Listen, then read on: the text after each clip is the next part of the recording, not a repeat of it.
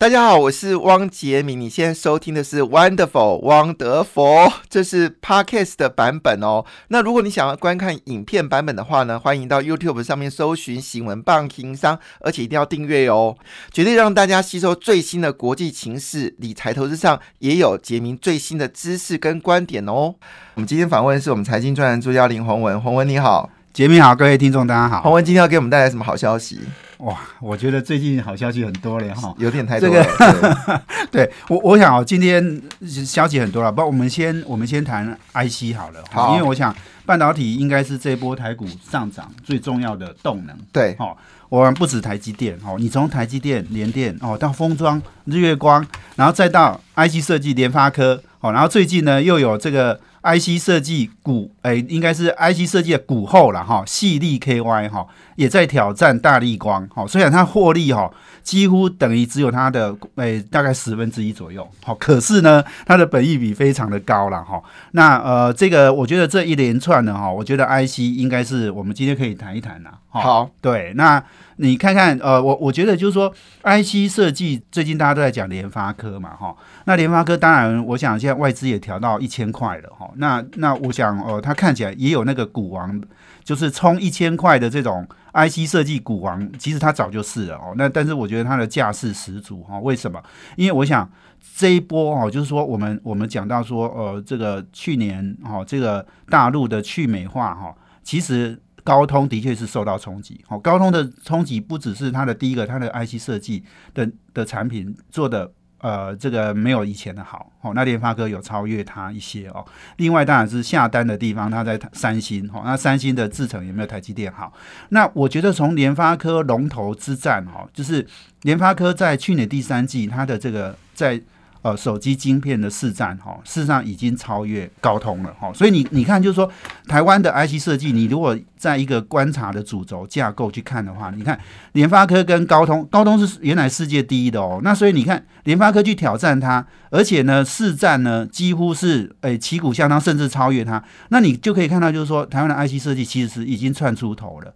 那我觉得像联发科，我们常谈最多嘛。但我们像联发科这样子的公司哈，我们如果再用这个逻辑去看哦，就会有很多公司也是类似的哦。大大家可能比较不熟悉哈，有一家公司叫裕泰，裕泰是做什么哦？他做那个。呃，维基店的麦克风，玉就是金字旁玉佩的玉，泰是太太太太太太，哎，他他过去就老婆太太那对他过去一年呢，哎，也大涨哦，从三十块涨到一百多块，倍，哎，两百多，两百已经两百多了，两百两百六哦，我的资料已经有点旧了。那我我想最近有一点波动了哈。那他做的东西呢，呃，就是对手呢，哈，就是。柔氏电子，好，这个其实大家很少听到，这个都是比较是欧洲的公司，哈，柔氏柔氏电子，那他们两家公司在这个 Mans 的麦克风，大家知道麦克风，哈，它它用的这个 IC 的制成是比较不一样的，好，那那这个呃，他们两家公司也几乎是各占一半。的市占率哦，所以你可以就是说，裕泰为什么会起来？我我觉得重点就是说，台湾 IC 设计公司去去挑战全世界的第一名的公司，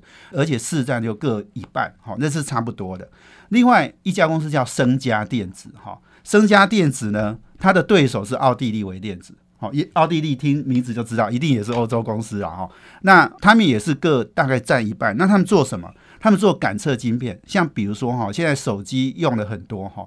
他们呃有一种叫做环境光的感测 IC，这个是干嘛的哈？就是说，当你的环境哈，如果光线比较低的暗了之后，你的手机不需要那么亮啊。对，它的它的会自动感测周边的那个光线，然后让你的手机哈能够省电一点。对，好，那这个叫环境光感测。那另一个叫距离感测哈，就是你手机拿起来打电话的时候哈，诶，它也会感测它跟手机跟你皮肤的距离。所以当你发现诶。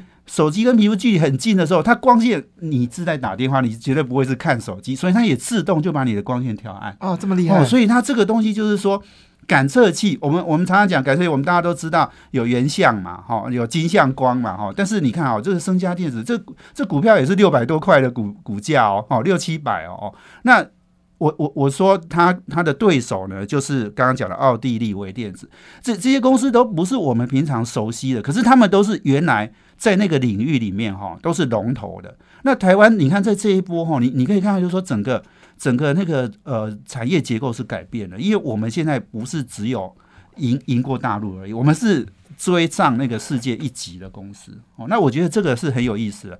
所以我们刚刚在讲，就是说，呃，大陆这个红色供应链哈，这个呃，这个产生出来的很多的竞争对手哈，很多的这个供应商哈，我觉得也是这一波的赢家。所以我刚刚提到就是说，细粒 KY，细粒 KY 去挑战大力光哈，我我说它的 EPS，它现在只供股价挑战大力光，而且股价不小心都做了股王，嘿。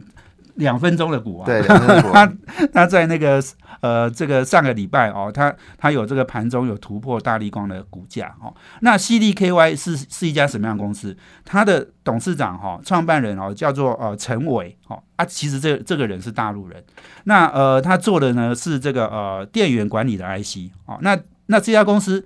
去年前三季哈，EPS 是二十四块了，呃，整年它还没有公告哈。不过大家现在估是估可以赚到三十几块，好，啊，有人估积极一点哈，今年一定是四十块、五十块这样的的这个成长了哈。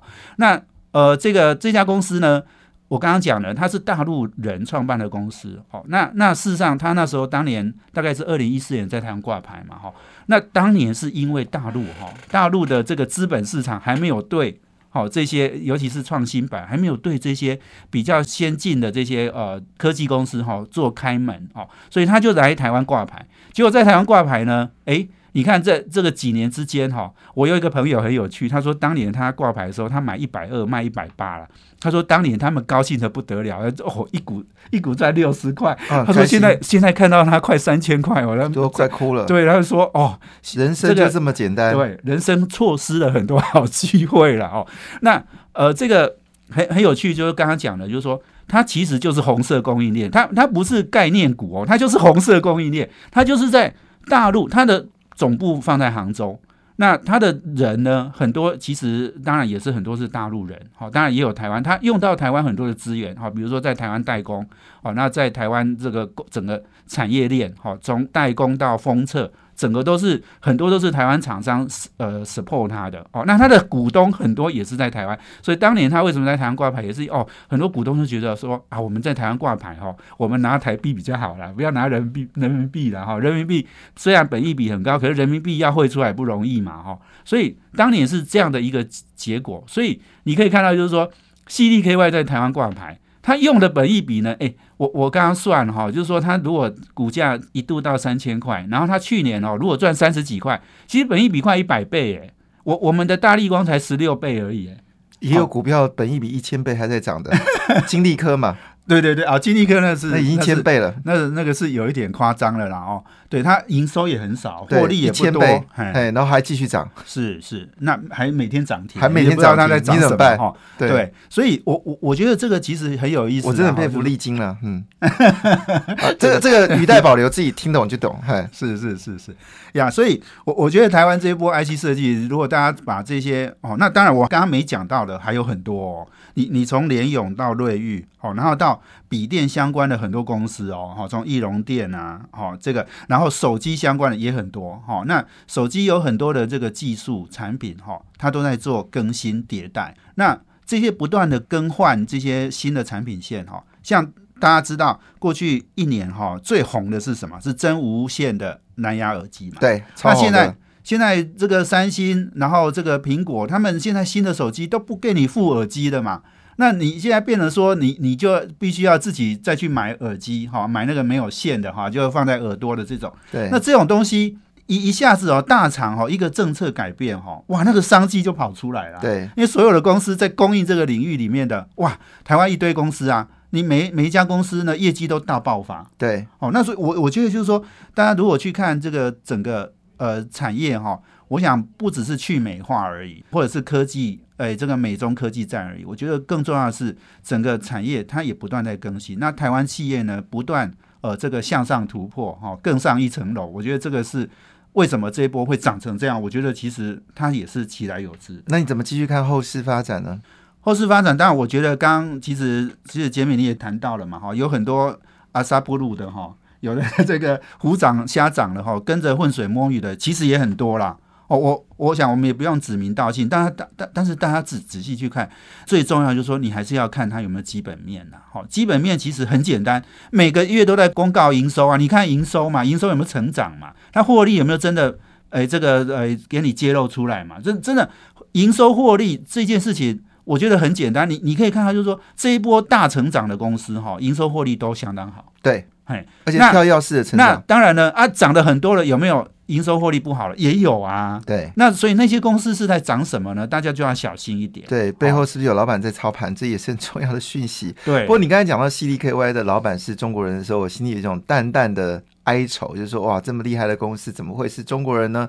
其实他是到台湾来，他其实享受台湾提供他的附加价值，因为你知道产品到台湾，这就为什么联发科的晶片主要主力生产还是以台湾为主，因为上中下游太厉害了，有时候已经红到连这个。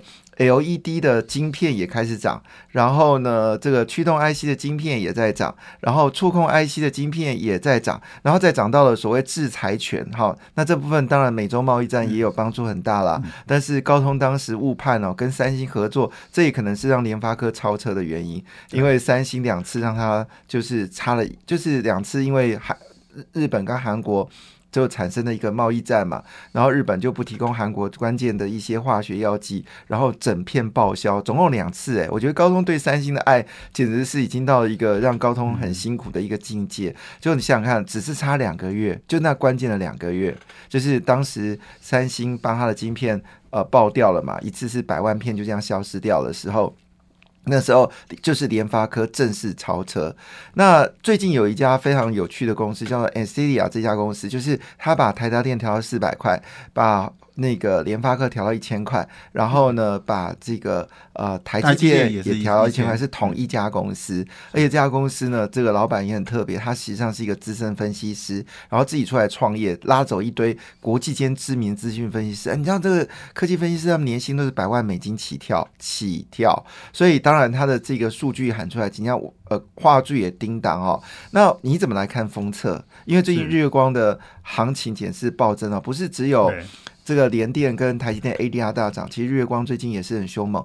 那它有个有一个供应商叫长华科技，因为我认识他老板。好，那长是长华科技是从华丽转出来的，他就说一句话，有关打线架的这个材料呢，他已经停暂停报价了，因为现在根本就没有订单。真的就是说，有些人觉得啊，台追台积电好像追得很累，追联电又追得有点毛毛的，就想去追封测。是，你觉得封测哪些产业？因为封测的分变化很大，像金源店公布十月份营收是衰退的，但股价上涨，但也有公布业绩起来是相当惊人，像呃我们说的除了。像这个历程也是公布成长幅度也是三成以上，你怎么来看封测这个产业？对我，我想封测也是一个大产业，然后那过去大家可能比较没有重视它哈，是因为它是价值价值股。对，那而且事实上，呃，过去一段时间哈，封测还没有涨价之前哈，它其实是大家没有想到说封测会这么缺了哈。对，但是你你可以现在看到，就是说，其实它这整个的爆发哈，现在看起来呢，呃，因为。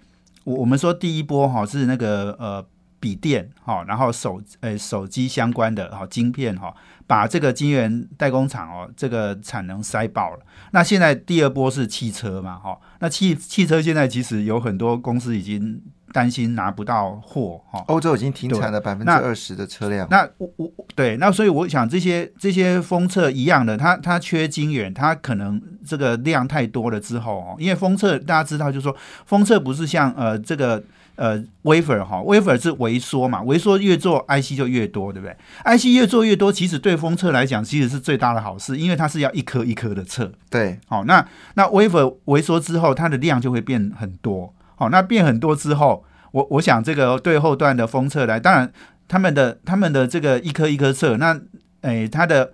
报价呢也是也是用数量来算的哈，但但是数量一增加，它只要规模一扩大哈，现在又开始涨价哈，所以你就可以想象，就是说它的获利其实也是会爆发了。好，今天讨论是个关键议题，这波你赚到了没有？那外资看台积电到一千块，我换算出来，以台积电占市值比例是二十 percent 的话呢，那也就是说，如果台积电占到一千块的话，台股就是两万三千点。好，那如果是到一般行情所预估的八百块台币的话呢，台股就是一万九千点，而不是大家所说的一万七千点。因为台积电涨一块钱，是指我们股票就涨，指数就涨二十点，所以各位可以跟我一起来计算。以现在是我们用呃，当然已经超过六百块，我们用六百块计算到八百块，那就两百块，两百块拆乘以二十点就四千点，四千点我们就其他的股票都不涨不跌的情况之下，指数一万六千点加四千点就两万，就两万了。那如果说是涨到一千点的话，那就是 哈啊，就你就但是是四千，那四就是四百点，四百点乘以二十二十块二十点，四百块乘以二十点，那就是八百点，八百点乘以加上现在一万六千点，就是两万四千点了。那今年有没有机会上看到这个点数哦？大家拭目以待。那为什么有这样的一个助权呢？当你说 M D 把订单交给了台积电，这个已经是老消息了。苹果赞助它五纳米的订单也是老消息了。联发科要攻击高通，那就是靠台积电来攻击高通。那当高通交给三星还是七纳米的时候，联发科已经决定，包括 WiFi 六，还有包括它的这个高档的这个五 G 晶片，全部要五纳米。那甚至呢，苹果已经为了苹果车将来预定三纳米了。所以看出来，这些消息都是老消息，没有不太可能让台积电有狂涨。但是今天有一则新闻，让这外资更有信心啊，台积电的价格就是呃无限高，那就是台英特尔。那我们知道英特尔。以前从来不屑就是代工，他说晶片就自己设计啊，自己制造，哪需要代工？所以他对这个我们台积电根本在他的地图里面是没有台积电的这个存在啊。但这几年情势逆转，好不容易呢，这个英特尔在十纳米的技术呢，终于可以稳定下来。但是据了解，是不是他七纳米决定不做了？会不会英特尔就止于十纳米？我现在其实比较好奇的是，三星会不会止于七纳米啊？因为现在五纳米的话也是也是听他都没有讲啊。然后以前。说五纳米，五纳米，现在也没听到说什么。现在说我不要做五纳米，我直接做三纳米。学习曲线没有这样做的啦，这是骗外行人的。所以整体而言来看的时候呢，我就好奇，到底英特尔这个助权呢，它正式宣布它的七纳米以下的订单交给台积电，二十纳米以上的订单交给联电。英特尔怎么会做出一个全然不同的一个逻辑呢？你这边谈到，其实跟他执行长有关，他执行长叫什么名字？Pay Jessinger 哈，这个叫杰辛格哈，那就不是美国人，哎哎，可能是移民哦哈。我想美国很多嘛，对对，这这一位呃这位仁兄哈，其实我很早年哈，我去呃这个美国采访 Intel 的时候，他也在场。当时他是 CTO 哈，诶，这个我我觉得老外很有趣哈，他他十九岁就加入 Intel，我相我相信他应该是一个大学生哈，然后去攻读这样哈，对，然后他一直做到哦两千呃两千零九年哦两千零九年，然后他是在两千年的时候哈被拔擢为呃 Intel 的第一个 CTO 哈，就技术长。那当当时哈他加入 Intel 的时候哈，那个 Andy Grove。好，他已经过世了嘛？哈，那他是当年 Intel 三个创办人之一哈。那他受到他的赏识哈，所以当年其实哈，我们我们在跑新闻的时候，也也曾经想过，就是说，诶，他他这个人哈，很可能以后也是 CEO 的接班人然后，不过你你后来看到，就是说他后来离开了哈。那听说呢，就是他很清楚他没有接班的机会了哦，所以他后来呃去两家公司了哈，一家叫。呃，这个 E E M C 一家叫 V M Ware 哈，那这两家公司呢，都其实都是在云端跟储存哈这个领域很很厉害的公司。那我我我为什么提到他哈？是因为第一个，他二月中才要接任 Intel 的 CEO，可是呢，他在呃这个呃这个一月一月中的时候，一月初的时候，他讲到一件事情哈，他是呃跟 Intel 内部哈提到哈，他说哈，他们一他觉得 Intel 的目标哈是要。做一些东西做的比哈位于 Cupertino 的一家 Lifestyle 的公司还要做得好，好，那他也没指明是谁，但是大家听一听就知道，说那一家公司一定是苹果，哈，做在 Cupertino，然后又是做 Lifestyle 哈，我想呃苹果就是呃很明显的，他现在在手机，它是做所谓的生活方式哈生活模式的这样的一个一个公司，那。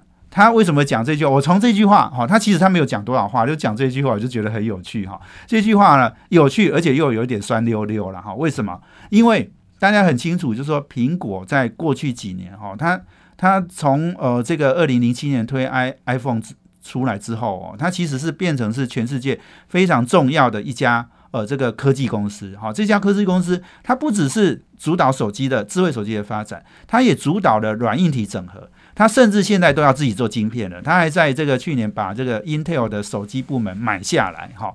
那大家知道，Intel 部分的数据机的。晶片部门对数据机的晶片部门那个 modem，cable modem，然后直接买下来，因为。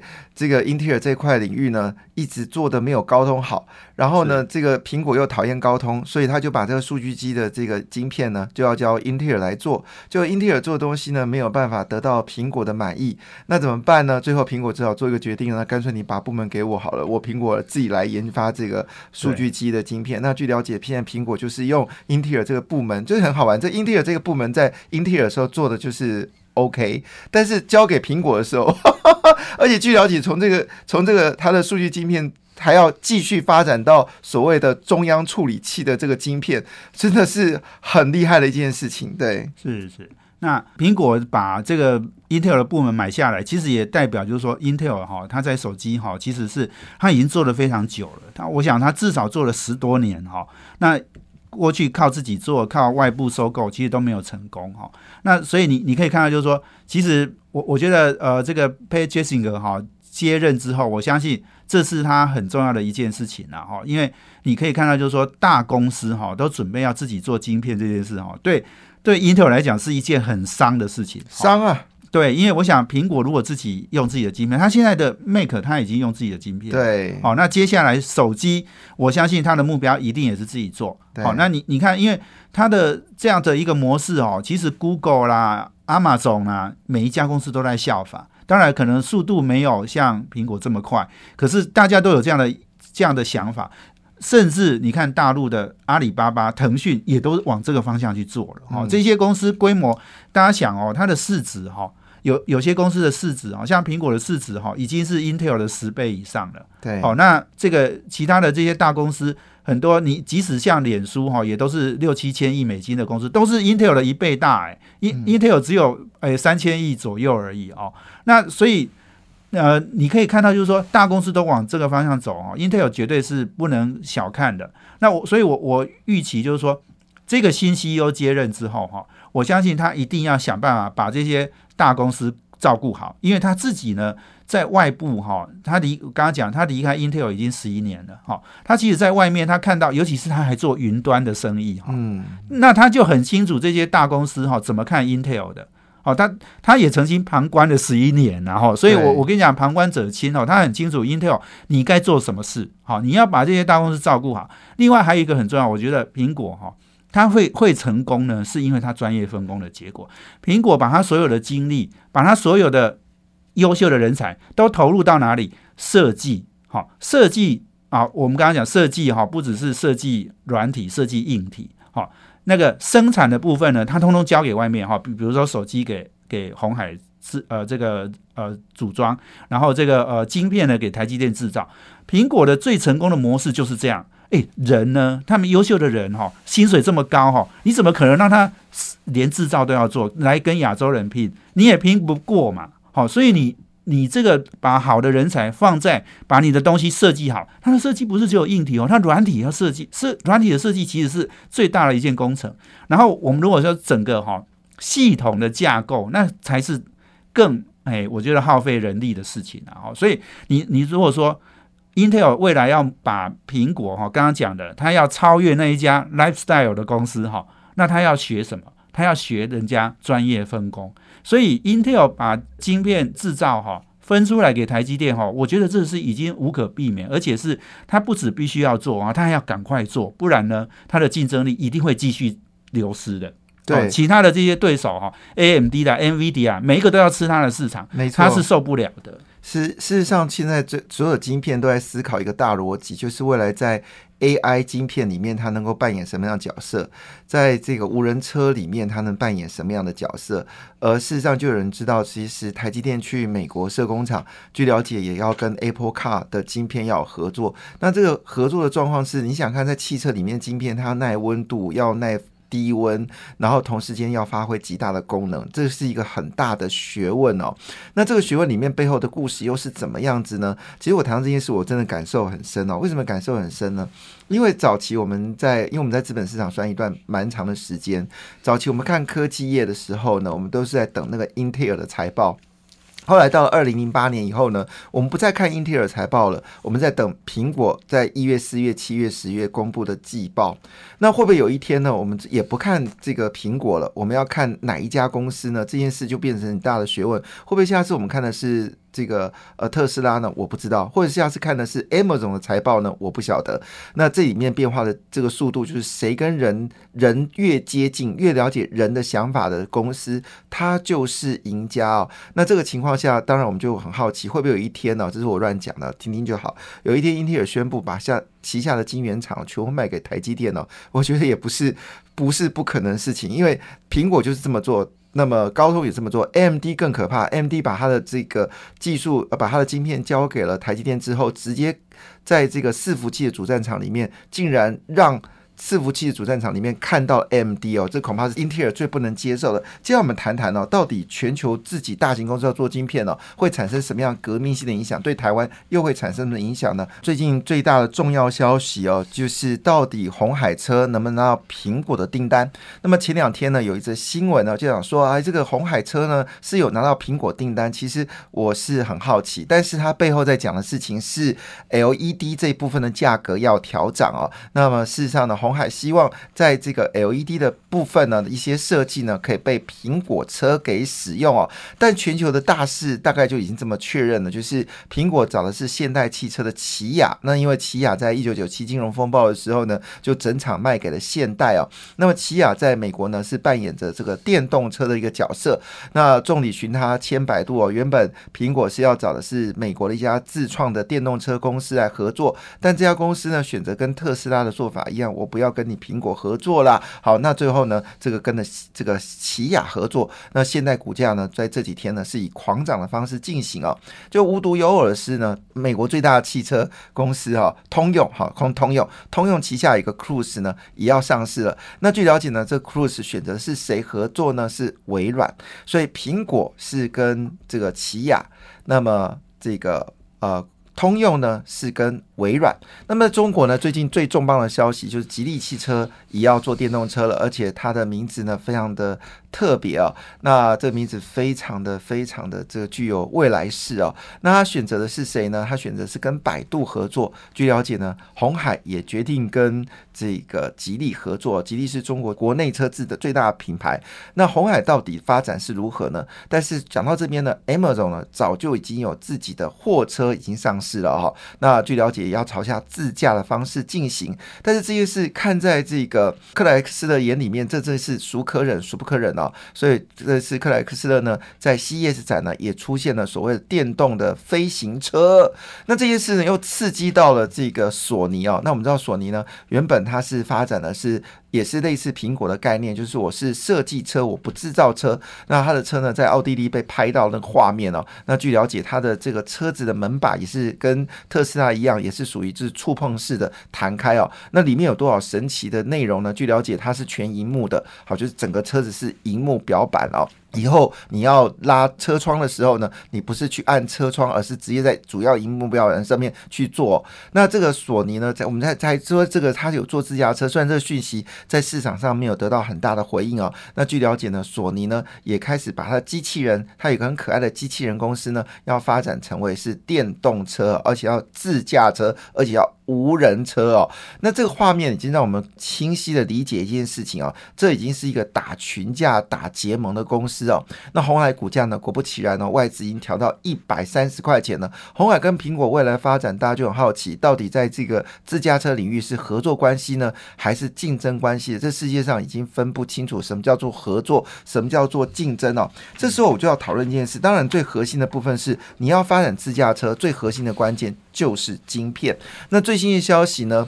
华为呢，在手机部分呢，已经遭受到川普的重大打击哦。它的晶片事实上可能故事已经是要，就是我们它的手机晶片的故事应该是要结束了哈。因为它的七纳米技术在中国还没有办法生产，要等到中兴生产七纳米，都要请教宏文，有可能吗？好，如果在七纳米技术没有办法做的话呢，其实就告诉他一件事情，说过去所涉及的故事结束了。但是呢，华为就这样打不死的这个。我不能讲蟑螂，打不死的好汉。好，那当然，我们知道最近川普又对华为下重手了，包括 NVIDIA 在内晶片呢，也不能交给华为，这是故故意是告诉你，连五 G 设备你也别想做。哦那这回头来一件事呢，但是我们知道前阵子呢，伟影啊公布他去年的业绩，伟影就是伟创的子公司啊，是做这个云端的伺服器啊，公布一个惊人的成绩单啊，是四十九块 EPS。